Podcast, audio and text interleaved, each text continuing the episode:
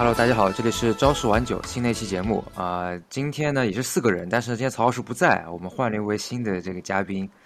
啊、彤彤。那我们先让这个彤彤给我们这个听众做个自我介绍吧。哎，大家好，我是彤彤，我是这几位的前同事，然后今天很开心来到你们电台。啊，很很正式啊，啊，但是我们今天是讲一个比较轻松的话题，就是有一个引子吧，就是我突然发现呢，我呃，我这个公司的年假，就是今年其实没有请很多假，就还剩了很多，然后呢，也快到年底了，然后呢，就想说，哎，这年假应该是不是要把它利用起来？但是就是众所周知嘛，因为我们这个这两年这个疫情防疫的这个情况，就是基本上我们都是。呃，这个国内的旅游啊，然后国内旅游呢也是很多诸多受限啊，或者诸多一些呃客观的条件的限制，呃，那正好呢，就是我们这位彤彤同学呢，就是说他是有非常丰富的一些比较哎小众的旅游的一些经历和一些这个故事，所以呢，我们这期就是一个啊、主要是关于这个彤彤啊作为经历的啊他的一个亲身体验的一些国内的小众的一些旅游的一些体验。啊，当然我们也可以聊到一些，比如说境外的一些比较小众的一些体验，那我们留到后面再讲。对，那首先可能呃，我比较想问一下，就是彤彤，你最近一次旅游是什么时候？啊、我最近一次的话是今年九月份，然后去了云南雨崩徒步，对，是云中南雨对是中秋节的时候。啊，你看你说出来我都没听说过这个地方。对你，你你能不能给我们介绍一下？就是说是大概什么样的一个一个就是经历啊，一个旅旅行的计划？啊、是我本人是比较喜欢徒步旅行的，然后但是我之前都是在一些新疆或者是啊、像贵州还有大兴安岭这种比较低海拔的地方，今年就特别想去尝试一次高海拔的徒步经历。但是像西藏啊五千多米珠穆朗玛和西夏邦马，对于我来说就是会有一点啊、太艰苦了，所以我就选了一个就是高原入门的初级路线，然后就去的是云南的雨崩村，它是在梅里梅里雪山脚下，就是一个非常类似瑞士的一个小村庄，对。啊，OK，那那我我比较好奇啊，就是说徒步徒步，就是那怎么样定义这个算是徒步旅行呢？就是它有没有一个比较客观的一个多少多少，比如说你每天跑要你要步行多少公里以上，它算是一个什么徒步旅行？还是说其实这没有一个很很严格的定义？它应该是没有一个特别严格的定义的，但是就是说你那就是靠走。对它就是靠走，哦，靠走或者是靠骑马，就是中途呃中途是可能就是有些会是重装徒步嘛，重装徒步就是分轻装徒徒步跟重装徒步。然后重装徒步的话，就需要你背上你的呃，就是帐篷或者是睡袋，就是至少是几天的一些呃储备。然后这个时候你是需要用到马帮的。你这次算是轻装是吧？我理解。我我这次在雨崩村，就是它是一个初级的一个路线，所以这次是不需要用到就是重装的装备的，所以这次就是一个啊、就是轻装的一个徒步路线，就每天基本上就是当天往返，就当天你去一个景点，然后当天就可以回来。基本上一天的话也是需要来回九到十个小时这样。来回九个小时，就是说他不停的走路九到十个小时一天。对，不停的翻山，不停的涉河，然后穿过森林。我想问插我插插出去想问个问题啊，那你那那一段时间，你去了这个云云南途多久啊？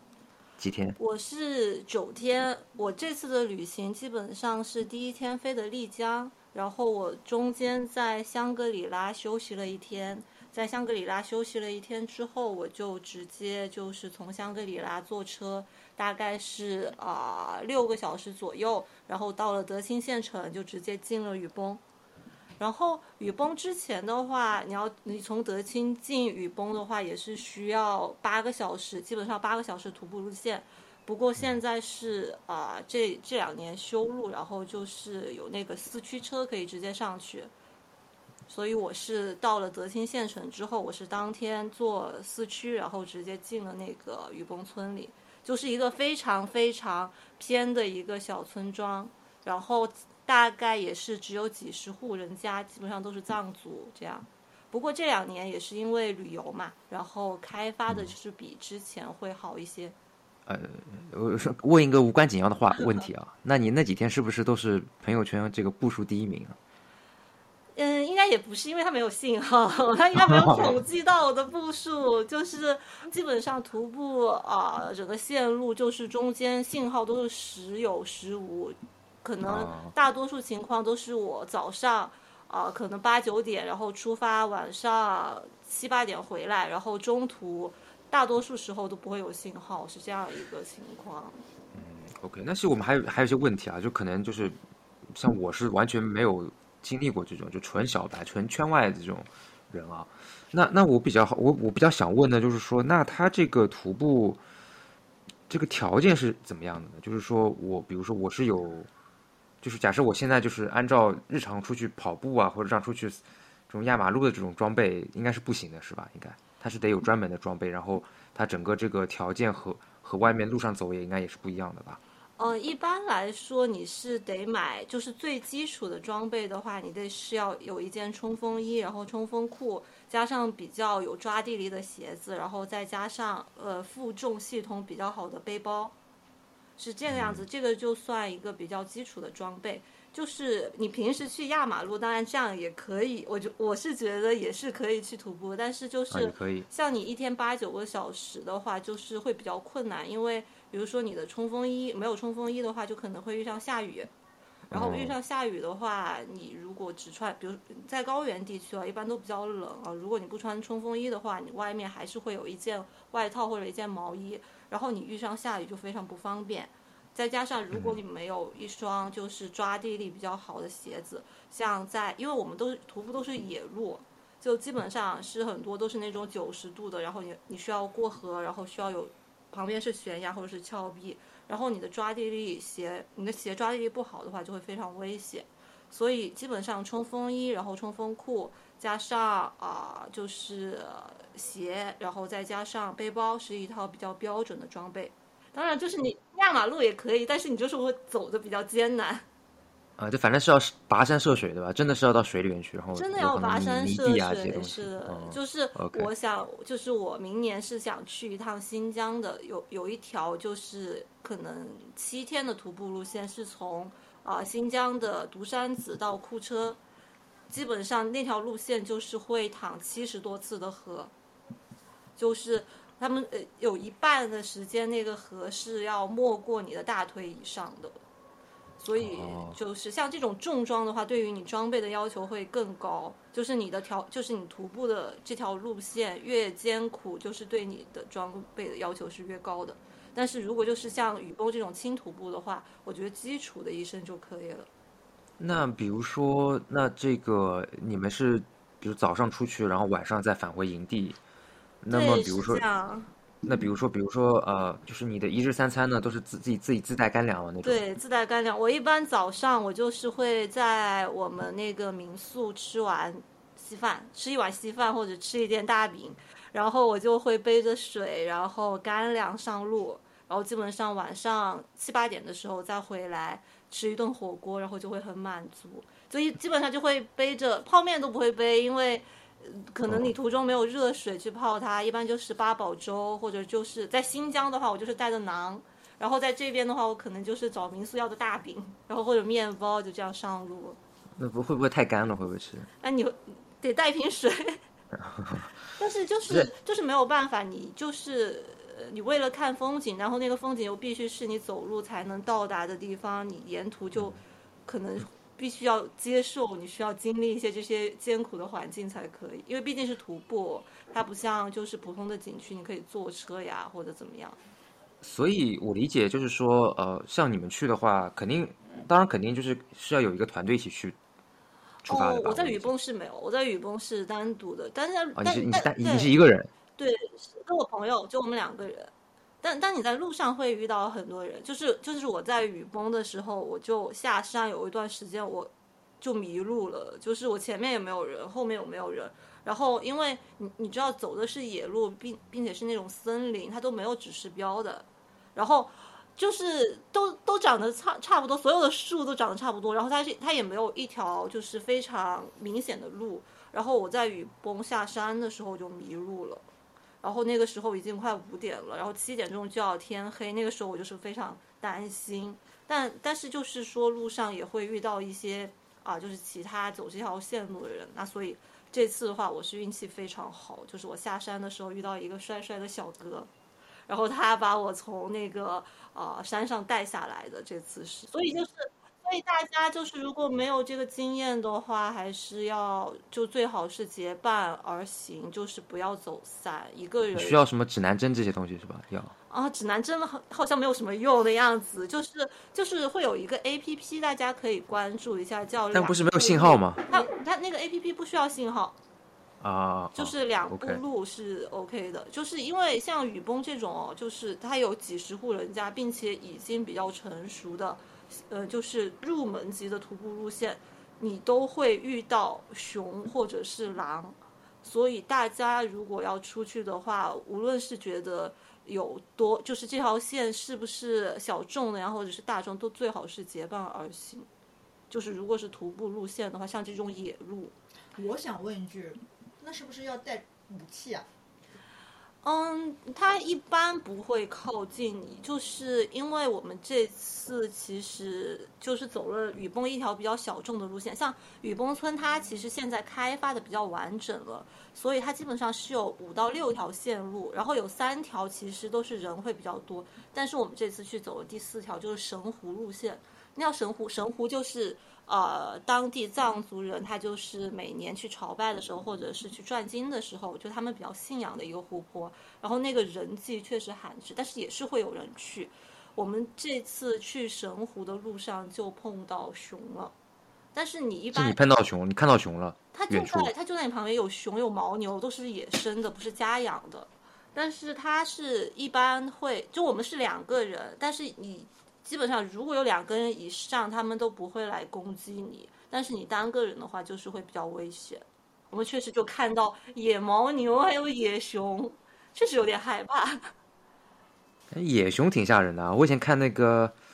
就那个电影，就是什么荒荒野什么什么求生还是什么，就是挺挺挺吓人的，就是。但是如果就是就是要结伴，就是嗯结伴的话，一般他们不会过来，因为这条路这条路虽然走人不多，但是平时藏民还是会来来去去的。像这种路线的话，就是你单个人可能会比较危险，那多个人因为他们就习惯了嘛，多个人的话看着可能就不会过来。那那那回到回到这个核心问题啊，就是你为为什么你要去就是走这样的一种旅行旅行设计？因为比如说，就是前段时间那个放假时候嘛，就去云南的人应该也挺多，因为那时候云南好像也没有疫情，嗯，呃，比较比较轻嘛那时候，然后很多人都去那个什么西双版纳呀这些地方，就是那个都是很休闲。很 chill 的那种那种旅游，呃，你为什么会选择就是说要搞一个每天要走十十个小时，然后还会看到野生熊的这么一个呃徒步的这么一个这个旅游旅游的安排呢？什么景色你觉得你愿意去花这个代价？啊，一个是说旅游，就是我本身就是一个比较喜欢旅游的人，就是我是没有办法一直工作的，就是我工作一段时间，我一定要出去旅游一次才可以。然后第二是旅游的话，我就不太喜欢去人多的地方，或者是比较大众的景点。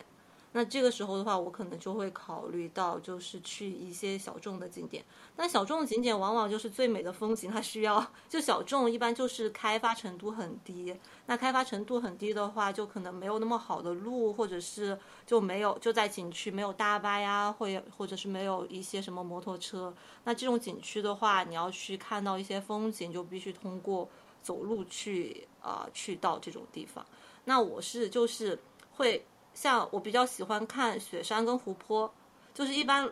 遇到这种景点，就是就是呃景区深处有这种景点的话，我会愿意就是徒步去，就是雪山美丽的雪山、美丽的湖泊，或者是特别有意义的，比如说啊，就是藏民啊，他们平时认为是他们信仰的这种湖泊或者这种地方，我是愿意徒步去看到的，就是带有一点传奇色彩或者特别特别美丽的地方，特别好看的地方。我就是我愿意徒步。哎，那这次这个雨崩村，你觉得它的主要的一些特特点就特色在什么地方？哦，我觉得雨崩村是一个非常漂亮的地方，就是我开头说的，它其实是像它比较像瑞士，就是它啊、你抬头打开窗，你就可以看到森林，然后你直面雪山，并且你直面雪山是呃藏族的啊、八大神山之一的梅里雪山，然后。所以我觉得它对于我来说是很有吸引力的，就是我本身就是一个雪山，就雪山爱好者，我喜欢打卡各种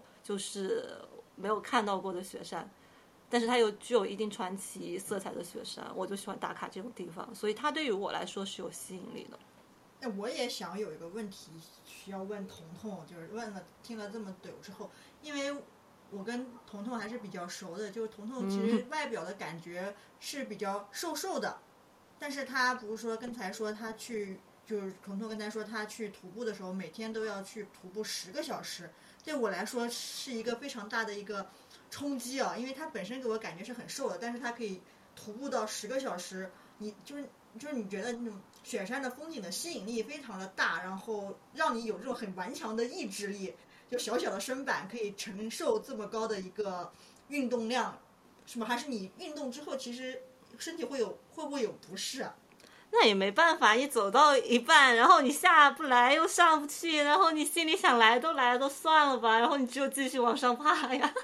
也是这样，是确实是像呃阿汤说的，你是需要一定的体力的。我这次是连走了六天，然后我平时是到云南是四千五百以上，我不会有高原反应的。但是我这次第五天的时候，我上了四千，就是我为了去，就是我们走了一条特别特别小众的路线，叫虫草线。然后这条线的话，你可以直面，就是离雪山特别特别近，就是离梅里十三峰特别特别近，就是你伸手都能触到它的这条路线。然后我就说我一定要去，但是第确实是已经到第五天了，到第五天，然后我爬了爬到中午，就是我们是早上七点钟出发的，然后下午三点钟到的山顶，我两点过的时候，快到山顶那段时间我就出现高反了，确实会头疼。所以这个就像阿汤刚刚说的，它确实需要体力，除了意志力还是需要体力的。所以平时就是一定是要锻炼过，然后才能去到这种地方。而且这次我去的，我刚刚讲基本上都是入门级的高原路线，但是我之前从来不会高反，这次第五天的时候，我还是出现了高原反应的。就上去之后，上到那个四千四千多，然后就出现头疼。那可能是应该也是就是前面四天累积的运动量，也可能是一个量变质 变，可能也有点累了，确实是。呃，但是你这个就是说，比如说你说六天，然后这个具体是怎么安排的？比如有些人可能是不是更久一点，有些人可能短一点，这个都是自己去这个要计划是吗？要看体力，然后因为它其实呃，如果就说我单纯是我说的这个地方啊，就是它其实你十天也可以，九天也可以，然后八天也可以，看你自己选择了。因为它周边它成熟的路线，雨崩这个地方成熟的路线是有三条，但是周边没有人挖掘过的，就是没有打造成非常呃景区的地方的话，还有很多很多条线路。所以就是看自己安排。我这次去就是其实。我这次去，我一共是休了四天年假，然后我一共是九天。我本来是打算在那边待七天的，但是也是待在那里，然后就觉得整个人非常放松，非常舒服，然后也中间休息了一天，然后再过了两天，然后再去爬另外的路线的，基本上是这样。就是我觉得这种节奏反而更舒服，就是你休一段比较长假，然后中间你可以随意安排你的时间。对那一般比如说你在这种徒步的过程当中，你就是什么样的一个心态啊？算是开心，就可能比如，就比如说你在爬山，爬爬山，然后跑到水里面的时候，你是你是很开心的状态，我就觉得这个景色好美哦，就是跟 就是跟我平时在城市里面看到的不一样。我我反正是特别喜欢，我可能是一个比较喜欢就是啊、呃自然和人文的人，就是自然人文爱好者。我觉得就是我心里会有会有一种会有一种对自然的敬畏感，就是我非常喜欢这种敬畏的感觉。所以我是不是可以这么理解，就是说你选择这种比较呃人人人迹罕至的这种，而且稍微有一些危险的一个就是野外的地方，就彻彻底是野外的地方，然后它那个和你日常的这种城市啊或者这种节奏会整个就是感觉会分隔的更加明显一点，是吧？就你会完全不会想这个。对，我就会觉得完全不一样，因为在社会中或者是在城市中，我觉得还是一个社会人的身份。然后你出去旅游的时候，就远方给你的感觉就是你更像一个真正的自己，就是你在做自己，你在做自己想做的事情。对，就就好像比如说我在上海上班，但是假设我旅游要去，比如说到什么北京啊，然后什么深圳啊去旅游的话，其实那个感觉就没有那么远方，就你还是一样的路，对吧？一样的什么这种楼道啊，这种就没有、没有太多这种感觉。但是你跑到雨崩村就完全不一样了，对吧？你完全想不会想象到这个还有还有什么坐地铁上班呐、还有在办公室里面这件事情哦。就完全不会想到工作，是这样，就非常非常放松。但是我觉得，只要我去到一个陌生的环境，给我的感觉都会还好，都会让我就是相较于我在熟悉的城市会放松一点。只是说我可能更喜欢有雪山，然后有高原湖泊的地方。只要不是工作的地方，是的 只要不是工作的地方，都让人快乐。那那这个是呃，你你这是最近的一次嘛？就是最近的一次是在云南这边。对，那之前还有没有一些比较有意思的？啊，我去年倒是可以跟我们分享一我。我去年也很有意思，我去年去了两次新疆，然后去了一次西藏，我都觉得蛮有意思的。然后新疆的话，我是去了一次南疆，然后去了一次北疆。然后北疆的话，就是风景非常非常美。我去的是喀纳斯和禾木，然后喀纳斯的秋天，然后和睦的早晨，非常非常美。然后你都是徒步吗？哦，喀纳斯应该不算，那边是有大巴的，但是啊也它那个景区非常非常非常大，就是你坐大巴进去都得坐一个小时，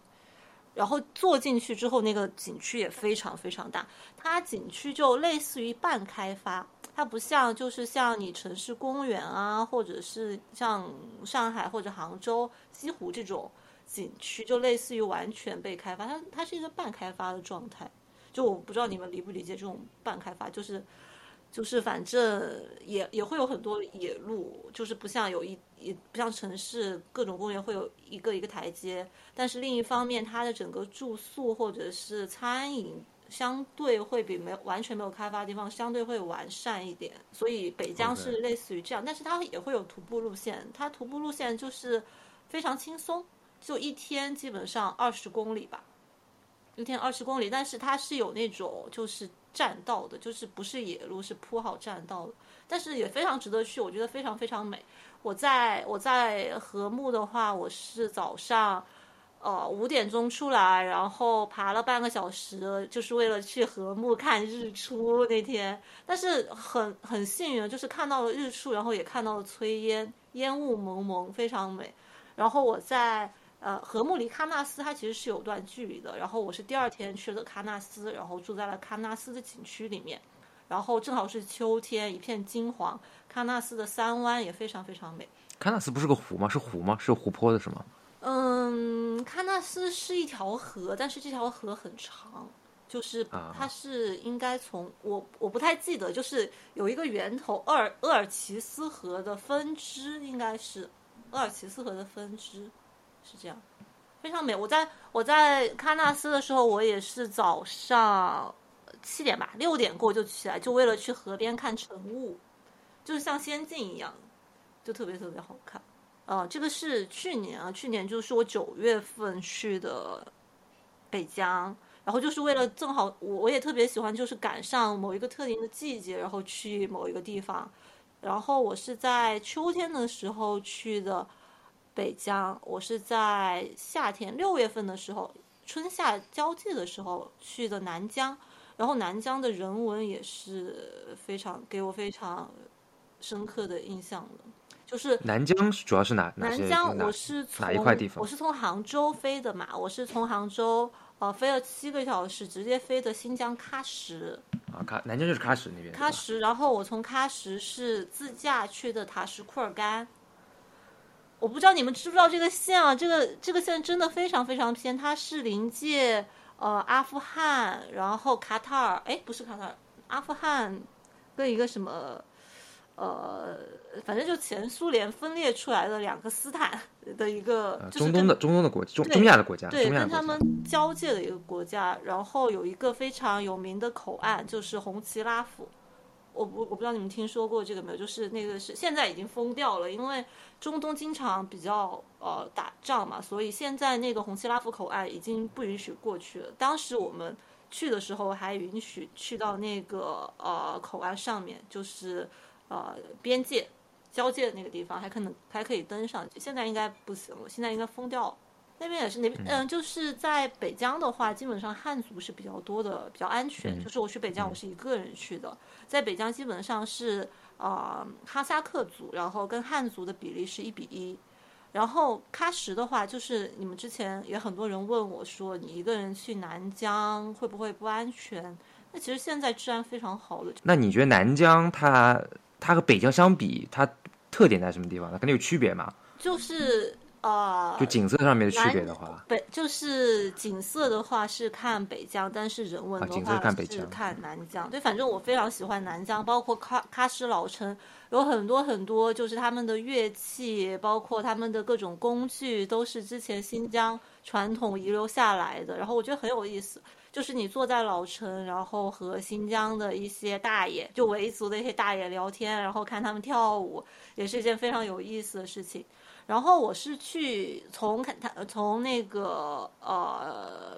呃刚刚讲过对吧？从喀什，然后自驾，自驾基本上四到五个小时，然后路过了慕士塔格峰，去的呃塔什库尔干，然后从塔在塔什库尔干我待了两天，然后去了瓦汉走廊，就是中连接中国跟阿富汗的一条公路，然后经经那个中巴友谊公路，他们那条路叫中巴友谊公路。也非常非常美，但是景色就是会跟北疆完全不一样，就是苍茫苍茫大地的它。那边自驾应该也挺车况好嘛，路况可能也不是很好吧？路况很好，就是很好哦就是那条路是中巴友谊公路，就是中中国跟巴勒斯坦连接，然后中国投资去修建的一条公路，现在路况是很好的，然后景色也非常非常好。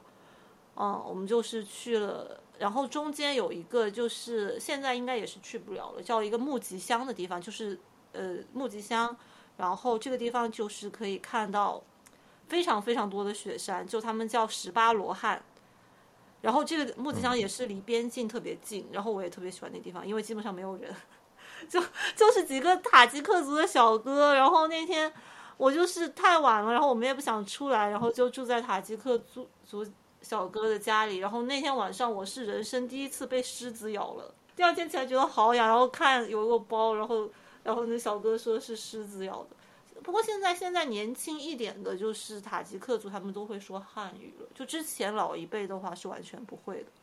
他们现在就是啊、跟汉族都在同一个学校，然后要学汉语，所以现在交流起来还比较方便。但老一辈的就是不会说。嗯 OK，那那你们这样这样这这样比较长，然后又是类似像新疆啊、西藏啊这些地方的话，呃，因为比较远嘛，然后可能还有一些就是所谓多民族，然后有一些需要当地 local 才比较清楚的一些一些东西的话，那你像你这样的话，要怎么安排这些旅行计划呢？是要就一般，比如说像我们去日常的，就我们普通人 普通人去旅游的话，比如说我很简单，我就去订酒店嘛，比如就携程啊或者飞猪啊去看酒店，然后就这样子就 OK 了。那你们肯定会不一样嘛？你们一般是怎么样去计划，或者怎么样去定这些，包括住宿啊，包括一些具体的一些出行计划的呢？我是只会订第一天的房间，就是我会订了来回机票之后，我确定我第一天住在哪里，我之后的房间我都不会订。我基本上计划就是我知道我哪天去，然后哪天回来，有哪几个景点是我一定要去的。然后我基本上就把这些计划做好，然后我剩下的都是去了再说。一个是因为我比较，就是我我我就是真经常出去玩之后，我发现你你就是没有办法预计到你的很多时间上的情况，而且你遇到一个特别好看的地方，你可能就想在这里多待两天，所以我基本上是不会去做这种计划。第二个就是新疆跟西藏这种地方，西西藏现在会好一点，但新疆这个地方的话有很多不确定性，尤其是南疆。嗯，就是有个景点，你可能前一天你得知可以去，那第二天你就可能去不了了，就封路啊，或者是警戒。所以我去新疆这种地方，我大多数时候的话，我是不会把每天像像你刚刚说在携程上或者飞猪上订好酒店，我基本上是不会去订的。一个是这个原因，第二个就是我去这种地方，我更喜欢住当地人家里。那你这个怎么样去住进去呢？我就是平台这种吗？没有平台，就是 可能你不当面交涉，说我今天晚上能不能住你家？我们是当面交涉。像像我刚刚讲啊，我们去那个木吉啊，就是一个特别偏的一个镇上面，就是一就只有几户人家。然后去了之后，那我们就去敲他们门，我说你们家可以住吗？那你们，你用你用你用这样原始的方法，就是大家不会觉得好像不安全，或者是有点危险。对，其实就我刚刚，其实他们很善良的，就是我觉得，呃，至少新疆、西藏、南，我我说这几个地方吧，就是呃，让西拉萨呃西西藏的话，我阿里地区我没有去过，这个我不发言。就西藏藏像呃像拉萨，然后往林芝那个方向，再加上北疆，再加上南疆，我觉得南疆的呃。就是哈萨克族是最，哦，不是哈萨塔吉克族，塔吉克族是最淳朴的，很安全。嗯，就我我确实就是这样，我就是去问一下他们，你们今天家里可以住人吗？是，我我问一下，是不是你们你们这种风格的都是这样，还是彤彤喜欢这种风格比较 freestyle 一下的这种徒步？就是可呃，我可能比较喜欢这样。对，然后，然后我就拉着我朋友跟我一起 住住那个什么，我们住过好多很奇怪的地方的，就帐，就那种帐篷，就是那种就是放牧嘛，蒙古他你知道他们放牧的那种，我们也住过。有蒙古包。对，蒙古包我们也住过，然后那个和睦的那种木头房子，我们也住过，当时是真的是。和睦和睦那个景区，我们又骑马骑了半天，到了只有一个八户人家的一个小特别偏的地方，但是那那边景色特别好，然后我们又在那边 住了一晚上。对，但是我我但是我还是看情况，像我去有有些县城，我可能还是会订携程和飞猪，就非常 freestyle，就是我我的我的特点就是去了再说。开了，离开了城市，离开了工作，我就是一个非常随心的人，就是到了那里之后就想干嘛干嘛。那我觉得，这样，要要不我们再多分享几个？那前面讲了这个 新疆、云南，对吧？然后还有什么你觉得是比较印象深刻的吗？就你之前经历过的，或者有没有稍微离我们近一点的？有没有？离大家近一点的呀？离大家近一点的话，我觉得。呃，丽水还不错，就或者你可以先，你可以先讲一些就印象深刻的，再讲一些这个印象深刻。那我觉得拉萨也不错。然后我是去年去拉萨，对我去拉萨就是离大拉萨大概也是五到六个小时地方，有个叫德仲的地方泡温泉。那个其实我也是在，因为我平常非常喜欢看纪录片，还有那个中国国家地理。然后我会看到一些在在上面，我会看到一些奇奇怪怪的地方。然后，因为我就想说这个地方我很想去。然后我也是看那个当时一个纪录片，好像是第三集吧，还是叫什么？然后他们当时就在说那个，就这个纪录片就是记录西藏各种人文还有景色的。然后有个非常吸引我的地方，就是有几集他们在说西藏的温泉。然后他们说西藏的温泉就是那种自然的温泉，西藏的藏医都认为它是可以治病的，然后觉得它有神奇的效果。然后西藏好像当时介绍了四大温泉，有一个叫德仲，然后它是离拉萨比较近。那天我到了拉萨之后，我到了拉萨确实也是高反。我我在云南当时是四千我都没有高反，但是一到拉萨三千五，冬天去我就高反。就就在喜欢在各种季节去不同的地方，冬天去了容易高反，然后就下去就高反，然后但是当时是三千五都已经高反，但那天我就说我要去德仲，德仲是四千五，然后当天下了飞机，然后我们就在拉萨待了一天，去了布达拉宫，然后喝了甜茶，呃非常喜欢拉萨的甜茶和甜面，然后就我们就第二天就直接驱车去德众泡温泉。然后他那个温泉是什么样的一个温泉？是那种，就是就那没有什么概念啊。温泉就是非常两个非常小的池子，但是也是那种天然的，我不知道它的原理到底是什么，就是户外的那种吗？还是户外的？是户外的，就是非常多的拉萨本地人，还有就是这个德宗周边的人去泡那个温泉，野温泉。那那就是两个两个那两个隔开，就是像那种澡堂两两像两个澡堂隔开。然后男的分男的，女的分女的，大家都在一个池子里。哦，我那那那它是一个，比如说有一个什么一个什么门，然后你付了钱进去这种吗？还是不付钱？没有的，就是你的就是就是露天付钱。对，你的住宿就是那边还是有当地人开的很多的那个住宿的地方。基本上我我我们是一百块钱一天或者一百五十块钱一天，然后就是。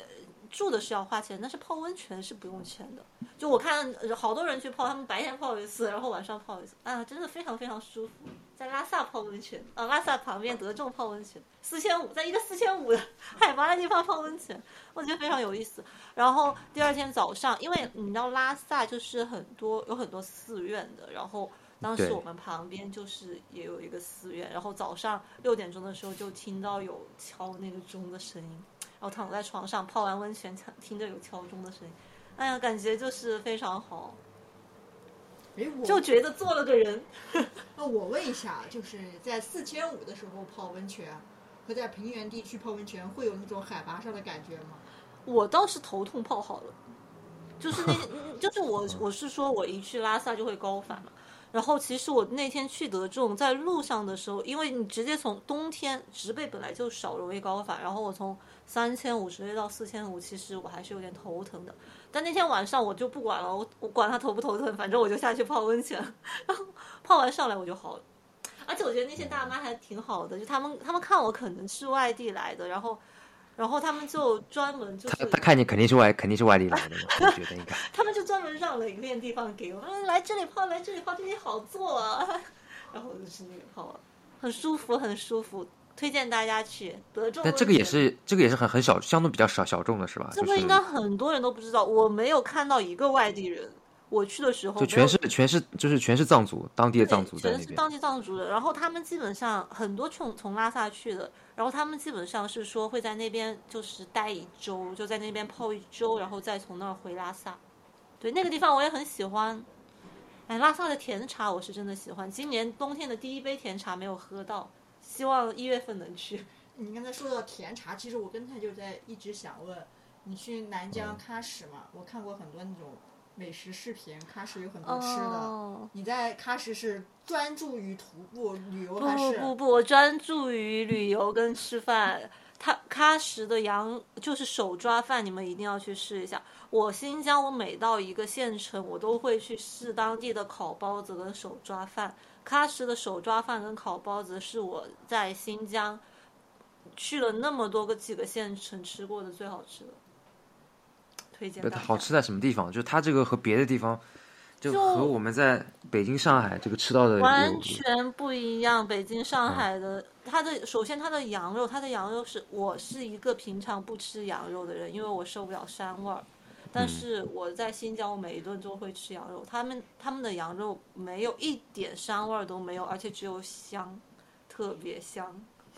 然后喀什的羊肉串。真的就是我在北疆也吃过，我在南疆也吃过，但是喀什的羊肉串是我吃过最香的，又大大颗又香。然后它的手抓饭就是会有点不一样，就是手抓饭你们都知道会比较油，因为它是油炒的。但是喀什那个我是本来比较，就我口味很淡的，就是我吃不了重油重辣的东西。但是喀什那个手抓饭啊，不是你不是四川人吗？你为什么吃不了重油？啊，我是一个假四川人，不好意思。我吃不了太油太辣的东西，然后喀什的手抓饭，它虽然有油，但是给我一种油而不腻的感觉，尤其是它加了很多那种酸萝卜，就是那种黄色的萝卜，然后特别解腻。但但是我有一个问题啊，因为我肠我是那种肠胃不是很好的人嘛，我觉得如果比如说你去徒步，而且又比较每天又比较运动量比较大，就比较辛苦嘛，那如果就是吃这个每顿都是馕啊，然后什么什么手抓饭呐、羊肉串啊，这个会不会就是上火，然后？就整个肠胃会不舒服啊？有会不会这种可能？这个事情真的说来神奇，我也是一个胃不好的人。就是我每年到了冬天，我胃就会不舒服，我就会胀气。但是那我也是，我也是胀气，必必胀一次每年。对，是的，每年必胀一次。但是我，所以我在我一般在杭州啊，或者是就在杭州工作的时候，我吃饭就会很小心，就是一定会早上喝一个粥暖一下胃，然后避避免吃牛肉，因为吃了牛肉会不消化。但说来很神奇，只要啊我不工作，有这个讲法的吗？吃牛肉？我我是这样，可能个人体质不一样。我是吃羊吃牛肉的话，吃多了我会胃特别不舒服。行行行。但是我只要不工作，不在杭州，在外面就吃啥都无所谓，都不会不舒服。就感觉只要不工作，什么都能好呢。你这未免有点玄学，但嗯，行吧，行吧，好吧，嗯，啊，但这这就还好，就是那你有遇到过，比如说，我刚刚也想问啊，就是说，比如说那种呃，类似你这样的旅行的时候，如果有没有身体不舒服的状况？如而且如果一旦有的话，应该就是说，像我们平常那种城市里面旅游，就假设我感冒发烧了，其实也也也就还好，可能大不了就酒店里躺一躺或者怎么样。但是像你那种的话，我估计就肯定是不一样的吧。确实，我没有遇到过。第一是我出去期间，我会首先我会避开女生经期，就我尽量避开在月经期的时候出去。第二是我到了高原之后，因为平原地区是无所谓的，就是有，而且是如果是像丽江或者大理，就是这种比较人很多啊，然后也很繁华的城市，稍微繁华一点的城市，那个是无所谓的。但是我自己去了高原地区，我是会非常注意的。就是我会防护的非常好，我一定是防感冒，然后也防止自己各种受伤，我自己也会预防的非常好。然后我只要会有一点稍微出现一点高反的话，我就不会让自己去洗头洗澡，就是避免各种会引起身体不舒服的活动。就除了那个泡澡是吧？除了那个得得那个哦，是那个确实，那个那个当时身体还是健康的，但是我也是会就是就是裹得非常严实，就防止自己感冒。在高原地区，我可能还是觉得就是一定不能感冒，然后不能发烧，要不然就影响会比较大。所以在比较艰苦的环境下面的话，我会把自己稍微就是会更更加注意一点，就让自己尽量避免出现一些身体上的问题。但确实是，就像你说的，像在高原地区出现身体上的问题，确实会比较麻烦。我现在是没有遇到过，希望我以后也不要遇到。好，希望你都不要遇到。那那我不就转回啊，强行搬回来，就是刚没有讲完的，就是那除了就是你前面讲的几个高海拔，然后很远很远的地方，如果推荐一点，就是可能低海拔平原里边，然后大家就是也都可以稍微入门的一些这种小众的目的地的话，你会推荐哪些呢？哎，其实我觉得新疆跟云南它就不属于高海拔，就是除了新啊，不属于高海拔，对新疆它是低海拔的，所有新疆不算啊，新疆不对。新疆所有人应该都可以接受的，除除非你真的是要去爬那种，就是像慕士塔格峰、乔戈尔峰，你真的要去爬这种这种冰川的话，可能是会有一点。但是基本上普通地方的话，都不属于海拔高的，尤其云南。云南如果你不进藏或者不，其实梅里雪山都还好，因为云南它的植被其实是非常茂密的，就是所以你基本上不会出现高反。首先，这是我要说的啊。但是如果你让我推荐杭州周边游的话，好像我去过一个不错的地方，就丽水，哎，就松阳县。对，松阳县。当时我们是因为团建，然后我订了一个那个地方，就三天吧，然后我们在那儿待了两天，我觉得还蛮好的。他那个是什么？是那种类似于露营的那种感觉吗？嗯，他那边也不是，就是也是很老很古的建筑，也是整个整个村村里没两个人。那也是走路是吗？那你也可以在，你也可以躺着。我们当时是是去那边，然后休息了两天。就是我是周边的话，我们我不知道你们知不知道有个书店叫先锋书店啊，就是先南京的先锋书店。然后他是喜欢开在一些就是比较偏的地方，然后他在那边的盈利全部用来资助当地的就是比较贫困的学生小孩。然后我你要说我推荐周边的话，我基本上就是有先锋书店的地方，就是它先锋书店也会开在城里啊，就是先锋书店开在比较偏僻的地方的，我都会去打卡一次。我不禁怀疑它是一个什么样的书店。我是这样子的，就是啊就就很有意思这个书店。然后我我去了之后，我还会给我还会给我朋友寄明信片嗯。有情怀的童童，或者或者你你按照这个按照那种你我不知道啊，就是我不知道你个人的习惯，你会不会就是说按照目的地不同的风格来划分？就比如说有些地方是可能是看那个雪山啊，有些地方可能是看那种什么河啊那些，然后有些可能是另外的风格的。你会不会有这样的就不同的划分呢？我不会，我是想说把艰苦的地方先去了，我怕我老了之后我走不动了，所以你就我是按照艰苦，就是那个艰难程度来。对我看到艰难程度，然后首先是当然是要去想去的地方，然嗯后想去的地方基本上其实就是我觉得我都想出去看看，只要我没到过的我都想出去看看。然后现在想先去的就是觉得自己以后走不动的地方，我可能现在会选择先去。那那那这个，所以我比如我我，跟你讲啊，我就是我选、嗯我选我选路线的时候，我都是拿地图选的。嗯就 就是你我们我们那个二幺四什么三幺八国道，然后各种就是新疆，我就会看一下整个整个地地图上的路线是什么样子，然后我去过哪些地方，这次我的路线是什么样子。所以我就是之前阿汤也问我，他说你是怎么选目的地的？嗯我说我基本上就是拿地图要看一下。那那我在最后问问一个，就是那就是说，如果你现在，如如果你下一次想去的地方大概是什么地方？然后假设就是你有一个中国境内你最想去的地方是什么地方，或什么样的一个路线是？嗯，我下一次要我我刚刚不是讲了吗？我今年冬天的第一杯甜茶还没有喝到。我下一次、哦就是拉萨，我拉萨不会去了，就是我我嗯想去日喀则。就是我还有一个特点，就是嗯我喜欢打卡机场，就是我打机场。对，就是我我我觉得我这个习惯很奇怪，就是我出嗯去一趟的话，我尽量会避免从一个机场来回，就基本上我去哦对我去甘肃，哎，那个那莫高窟想起来了，推荐给大家，尤其是冬天对我觉得很值得去。莫高窟不算小众吧？但是冬天去它有什么特别的地方吗？嗯、冬天去你可以多看两个窟，哦，因为不会太热是吗？冬天人少，然后就会有时间多看几个窟。啊，它不算小众所以你刚刚让我推荐的时候，我忘掉它了。我觉得莫高窟值得去。敦煌。嗯敦煌，刚刚敦煌是肯定要去的。对，嗯刚刚说到哪里了？呃，我刚说到就是机场打卡。嗯哦，对我我我是喜欢机场打卡，就是我去甘肃的时候，然后我是从啊、我是直接飞的敦煌，但是我从张掖飞回来的。然后包括我去啊、新疆，我也是直接飞到阿勒泰，但是我是从乌鲁木齐回来的。然后我是直接飞的喀什，但是我是从刹车飞回来的。所以我一我我就是出去玩的时候，我就尽量把机场，就是所有中国的小众机场，我也喜欢打卡一遍。啊，OK，所以是这次要换到这个日喀则去。对，所以这次要换到日喀则去，不能不能直接飞拉萨，想直接飞日喀则，然后当然可以从拉萨回来，OK，这就是我最近的一次目的地。但是我不知道，就是因为你们也知道今年西藏疫情嘛，然后希望下个月的时候疫情能好，能在春节前去一次。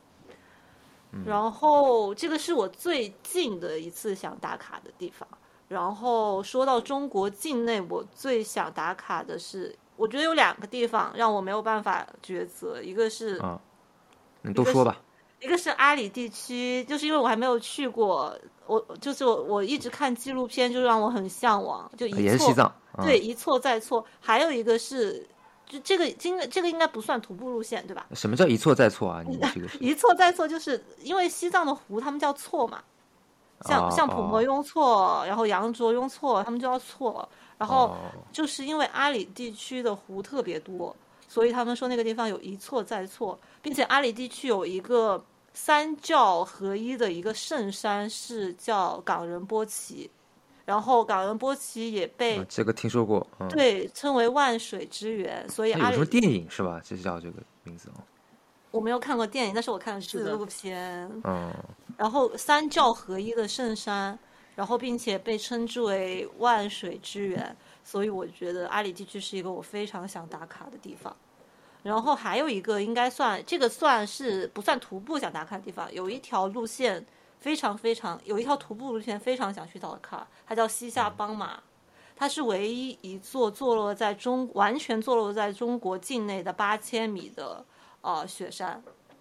然后它不是一八座千米，对，唯一海拔八千米，但是你像呃嗯穆斯塔格呃不是穆斯塔格峰，珠穆朗玛峰，它其实是一半在中国境内，一半不在中国境内。但是这一座是完全坐落在中国境内。然后如嗯果说阿里地区是一错再错，那西夏邦马就是被雪山环绕。然后所以这是一个我非常想去打卡的徒步路线。但是西夏邦马，我觉得我现在目前我的体力还不太支持，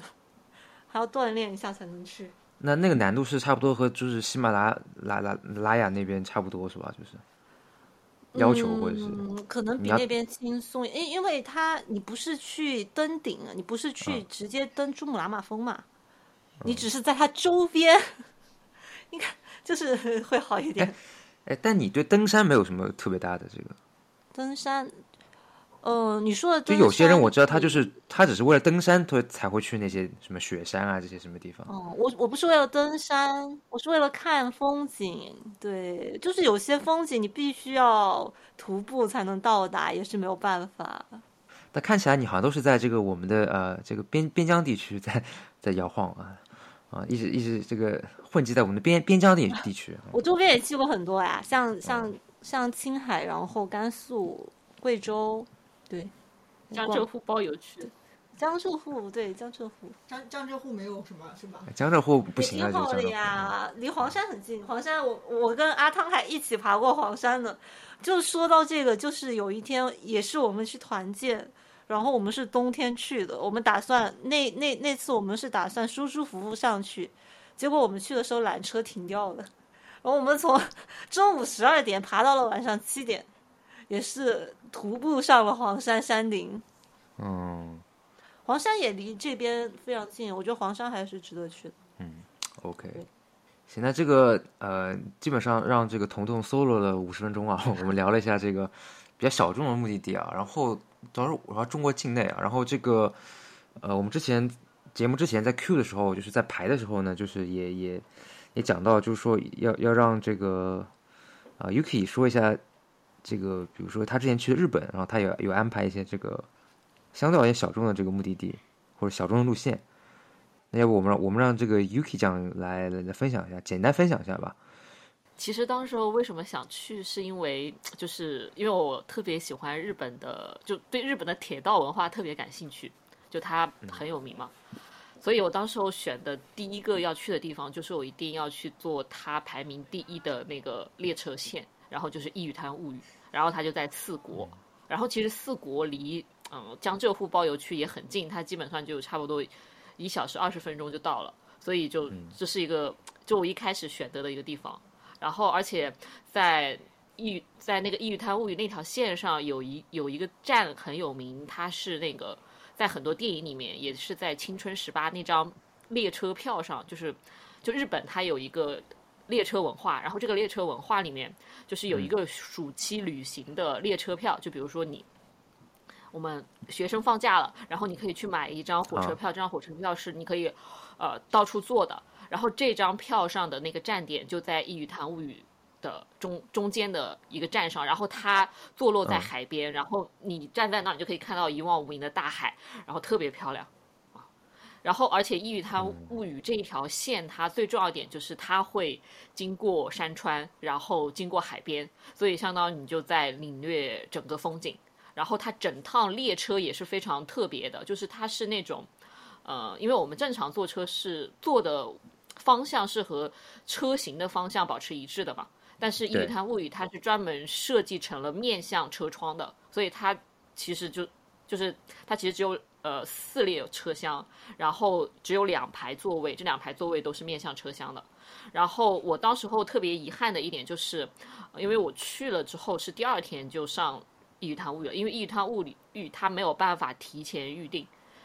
就是就是我没有办法提前预定，所以我就到了到了当地，然后订到了火车票之后，就第二天的火车票就上车了。但是它其实有一个便当特别好吃，就是他们火车上的一个专门的便当，它要提前三天以上预定才能够订得上。我当时候之所以选择去四国，一个很重要原因就是。因为这趟列车。同时，因为四国它是一个，呃，日本是岛国嘛，然后四国是一个相对比较独立的小的岛，然后它岛上也有一个 JR Pass，对，五天的，然后基本上就可以环岛一圈游。所以我当时候定的行程第一路就是去走这个环岛。那那这个算是算是相对而言，对我们中国人来讲是比较少去的一个目的地吧？嗯，是挺少的，因为当时候我在找的时候，在网上只找到了一篇攻略，然后就是有一个人他他去了，然后我就我就照着他那个攻略去做了我的那个旅程，确实挺不容易的。就是他当时候，就是他他他的行程和我不太一样，他其实是从东京啊到京都，然后再从京都到四国，然后我是直接到了四国的那个高松站，直接到了高松。然后我我在那个上面也找到了，就是比较便宜、比较廉价的一个方式。就是后来，因为我我的行程和他正好是相反的，我是先到先到四国，然后再到京都，最后到东京，大概这样子。我想问 Yuki 的就是，Yuki 其实去日本玩的话，其实它有一个非常的一个常规，就是泡汤。就你在四国的时候有去泡汤吗？还是还是只是在我在四国泡汤了。就是四国的泡汤是不是也是小众行为？还是日本人都喜欢？在不管分哪个地区，它都是一个普遍的一个习俗爱好。可以这么说，对于日本人来说，泡汤是一个非常正、非常就非常就是很日常的一个行为。但是作为一个中国人，然后跑到日本只是为了泡汤的话，其实一般都是会选择在呃富士山下泡汤。著著名的那些，嗯。对对，著名的那些地点，但其实你在日本任何一个地方都可以泡汤，就是因为日本的泡汤其实是泡热水澡，并不是泡温泉。就，但中国人过去一般都是泡温泉嘛，所以去的是那种温泉山庄。我去的那个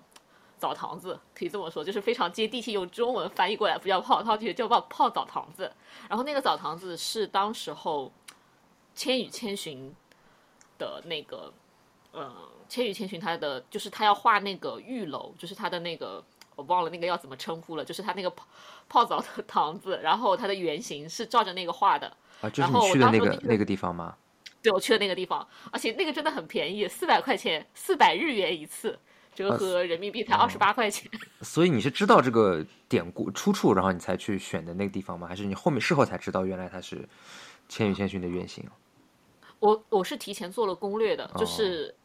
就我每个地方的酒店，不像刚刚童宇说的，他是呃先会确定开始，对对对，我会定下每个地方的酒店，因为其实到日本的话，就是如果我临时订酒店，其实不是很方便，所以我都会提前订好。但是但是比较麻烦的就是刚刚也说了，就是你的行程会变得比较赶，你就没有办法在一个地方待的比较开心。嗯，OK，那这是就是《一语滩物语》，然后主要是一个铁道旅行嘛，算是。相对比较小众的，对中国人来讲，相相对比较小众的铁道旅行。呃，然后其实整个四国都还挺好玩的，就是因为四国除了《异域滩物语》，它应该还有几条铁道线也很有名，只是当时我没有坐。但是我当时候环岛游的时候，其实游了一些比较有趣的地方，就是我当时候呃坐到了一个很乡下的地方，它在道，它叫道后温泉，然后。那个酒店，我当时候订的时候特别便宜，它其实大概六百块钱，包括你的早饭和晚饭，然后你还可以在那待一整天。然后，然后这家酒店它就是下了车站之后，大概要走一段路才能到那个里面，就是你可以感觉到它完全就是那种温泉山庄的感觉。然后这个是我觉得在里面，呃，就是就是你如果提前预定，然后走一些有趣的线路的话，其实就是可以找到这样一些很特别的小的。酒店，因为那家酒店其实日本的酒店大部分都是这种小的温泉酒店，一般都是私人营业的，所以它其实挺特别、很特殊。然后另外的话，还有就是，嗯，当时候我不是会从四国要去到京都嘛，然后选择那条线路其实也不是正常的，就是会坐啊 JR 坐坐 JR 过去。我走的是从和歌山走的，就是。就坐了个船，从四国坐船到和歌山，然后再从和歌山到的京都。所以后来，呃，第二次就是和彤彤还有阿汤去的时候，我们就去和歌山泡了温泉，就是面朝大海泡温泉。就是当时候我行程里面没有安排上，就排不上它了。所以我后来第二次就跟他们强强烈要求一定要去这里泡一次汤，就就真的感觉很好，就是那种面朝大海，然后你泡在汤里，然后看着看着看着看着大海。确实，我证明真的很好。不是，那合歌山它的特色在什么地方？好像它的存在感不是特别强的一个县，好像。和呃和歌山，它其实，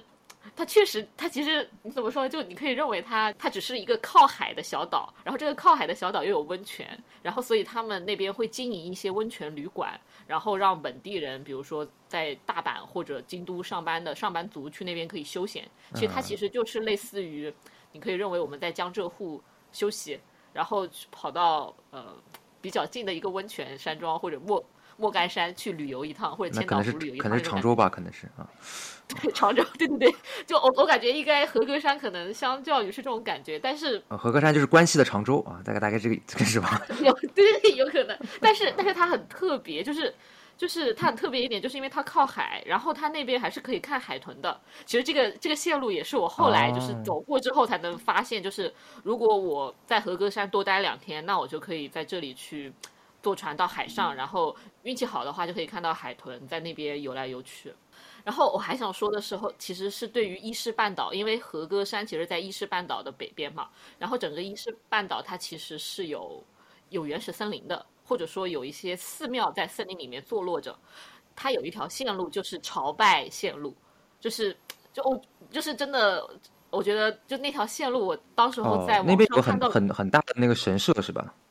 对，有很多神社，有很大的鸟居是吧？嗯，对对对，是的。当时我真的觉得，呃，之后一定要再去一趟。就是后来就疫情了嘛，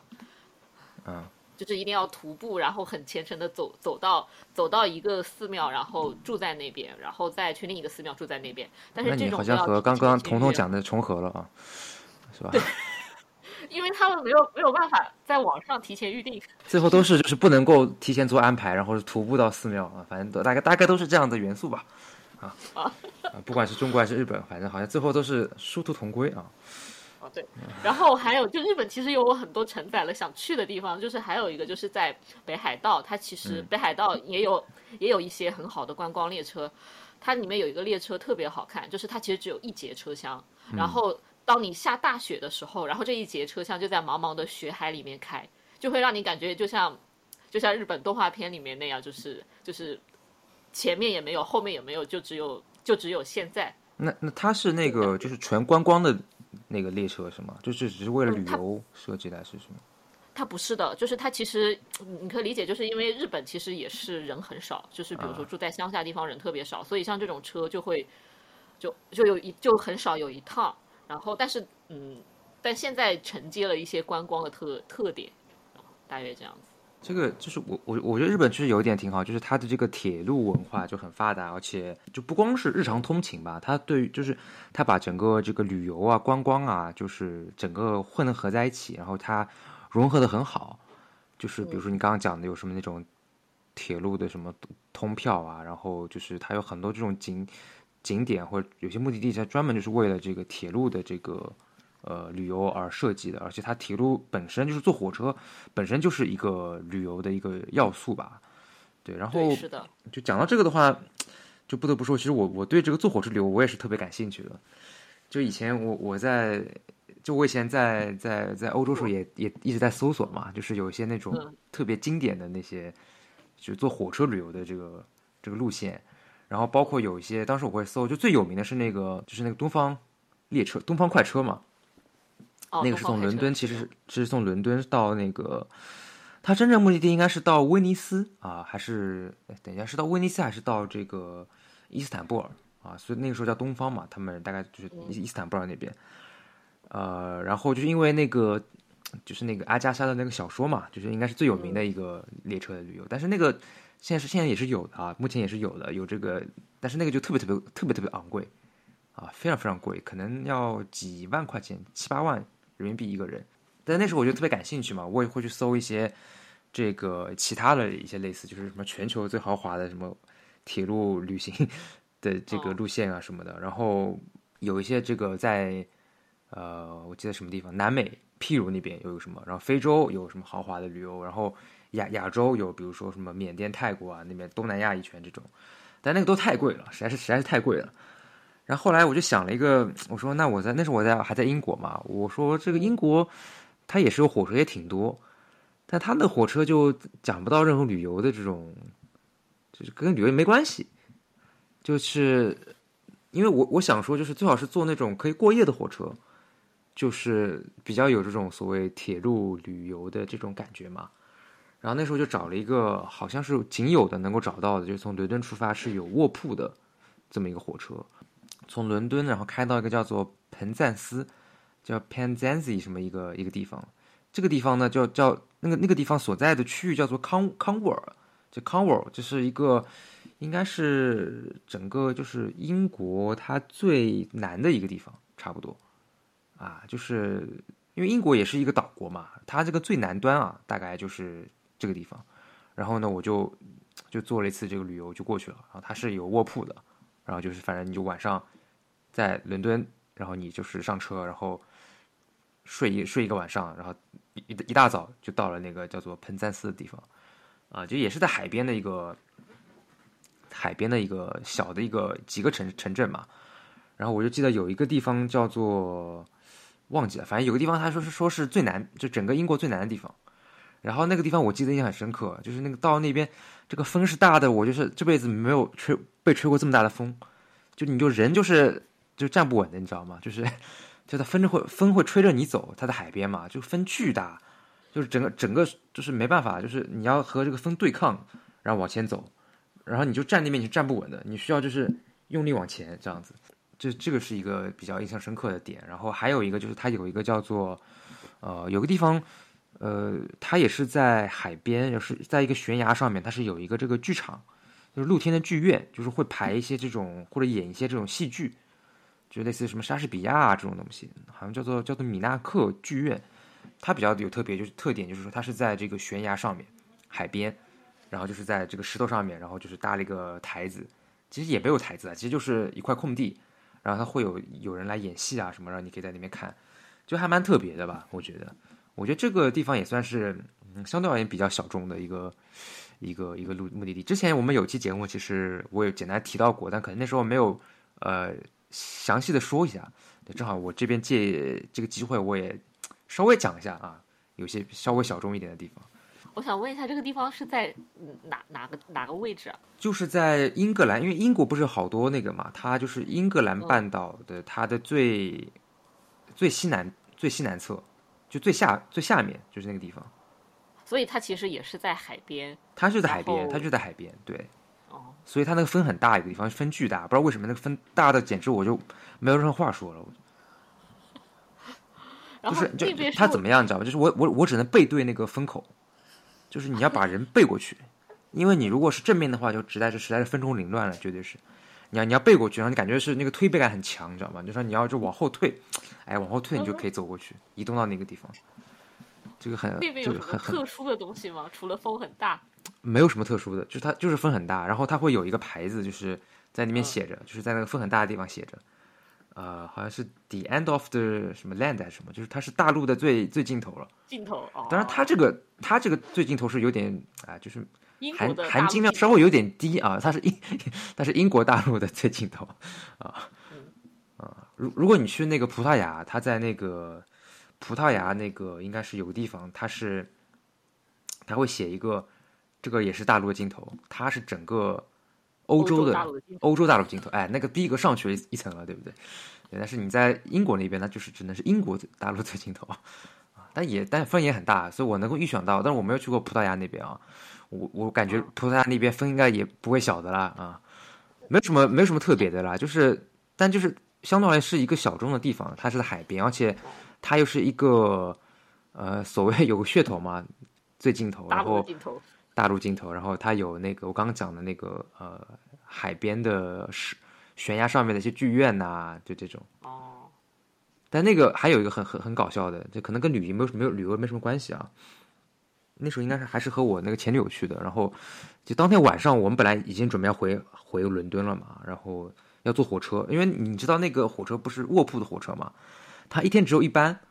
就是从晚上开，因为它一定要过夜嘛，所以一般都是晚上去出发。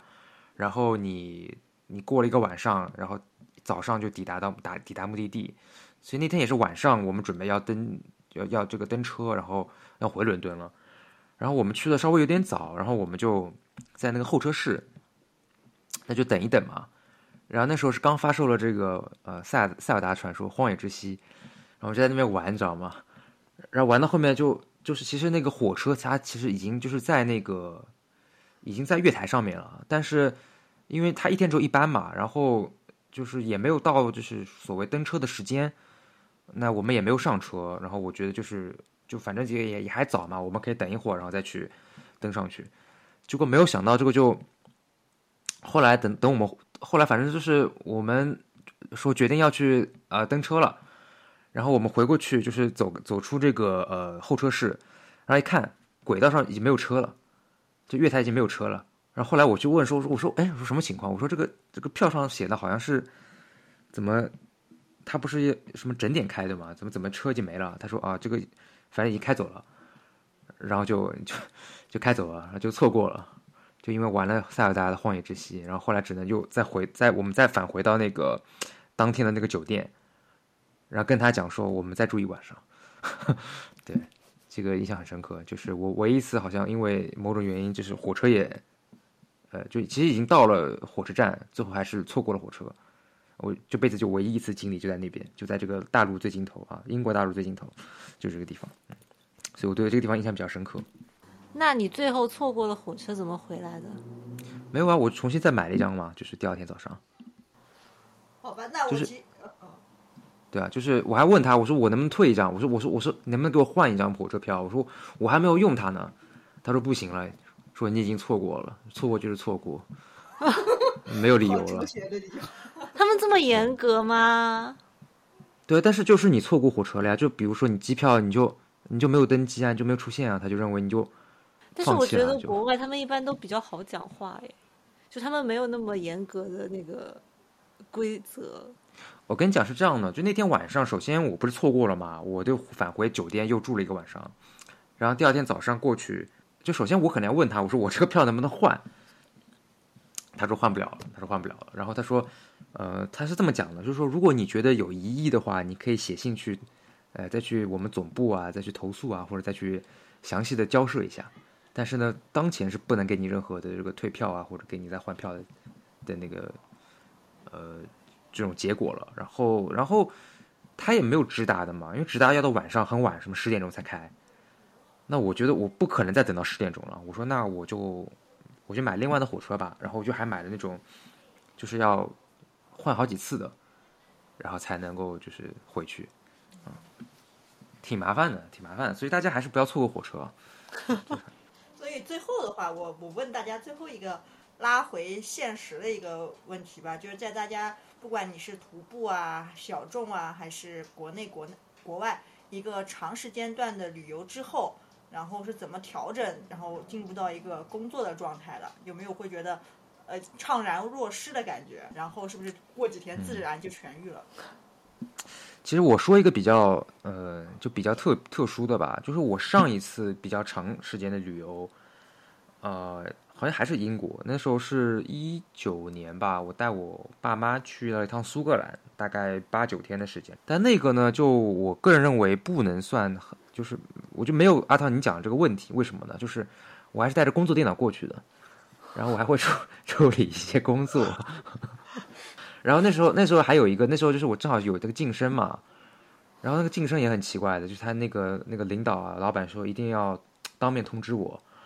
那我说我在我在苏格兰的那个山上面啊，我说你一定要打电话嘛，现在说还是打一下通知一下吧，然后我要找个信号好一点的地方，你知道吗？我就在那个苏格兰某地的那个山坡上面，我就打开就是我们当时的那个呃那个我们通讯的 APP，然后那语音电话，然后我就在那边接听。他说：“他说恭喜你，宋英，然后你怎么怎么怎么怎么样？”然后我说：“谢谢。”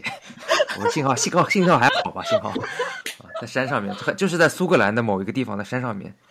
对我在那边接听电话，所以那个时候就没有什么感觉嘛，就感觉好像你你虽然你在很远的地方，然后可能信号也没有那么好，然后又是八九天的这个经历，但是你和你工作好像关联的，就是切割的没有那么开，没有那么清明显，所以好像等到回了回去之后上班，好像又很自然而然的就又回去了，好像你从来没有离开过，然后又回去了。这个描述确实很真实。彤彤可能比较比较比较切割的比较明显啊。我对我是只要我出去玩，我是绝对不会碰电脑的，就是我的我工作电话是绝对不会接的，除非我会我可能会回一下钉钉啊，但是基本上钉钉我也是不会的，就是不要来烦我，也不要来找我。我出去之前会告诉我所有的技术说我要出去九天，不要给我打电话，就是这样。就我出去我是绝对不会开电脑的，是这样子的。那你回去之后，我我有自己的底线。但你回去之后会有这个不适应嘛？就是突然一下巨多的那个邮件啊什么这些。就回去一段时间，就就是出去旅游完之后回去一段时间，心态就特别的平和，是会会积累巨多的巨多的那个邮件，然后巨多的那个钉钉。但是我就是回不完就算了。刚刚回去的时候，反正就是这种心态。但是连续工作一段时间之后，又会进入之前那个就是非常快的节奏。但是我刚回去的时候，我就是节奏会很慢，就是我每天想的都是干不完算了，回不完算了，就这样吧。我是这样，就是会慢慢会慢慢再到那个比较快的节奏。那 Yuki 呢？呃，我的话和你是差不多的。啊，你和我是一个一个 style 是吧？好的，了解了。所以我觉得，当你说的时候，我就默默在旁边笑，然后觉得也很无奈。不，但是但是说实话，我现在的这个我目前这个状态，就自从换了工作之后，但我没有，就也就疫情了嘛，也就没有所谓这种长长时间的这个旅游啊这种。嗯，我阿汤没有旅游，阿汤首先他前提条件就不存在。我我不一般我去的不是小众景点，我会去热门景点或大众城市，或者是比较便宜的地方。我现在觉得比较国内比较便宜的地方就是大东北，我觉得大东北是个非常好的地方。哎，我觉得下一次我们可以聊一聊就比较便宜的大众的，但是也还不错的地方。其实应该应该也有挺好的，就是就是我觉得虽然江浙沪刚刚也说了，就是大家都去嘛，但是我觉得其实就是还是有一些还挺好的。就上一次便宜的是吧？也去过，也去过了，也很便宜，是真的很便宜。就好像就一两一千多块钱，然后两三天两天半的样子。行，那我觉得今天还可以啊，今天聊了也比较比较比较多内容。那我们今天这期节目呢就到这里为止，然后也希望大家能够加我们的这个听友群，然后我们多交流，也欢迎你在我们的节目下面多留言，然后呃和我们交换一下就是就是听众的一些意见吧。那今天节目就到此这里为止，然后谢谢大家的收听，再见。拜拜。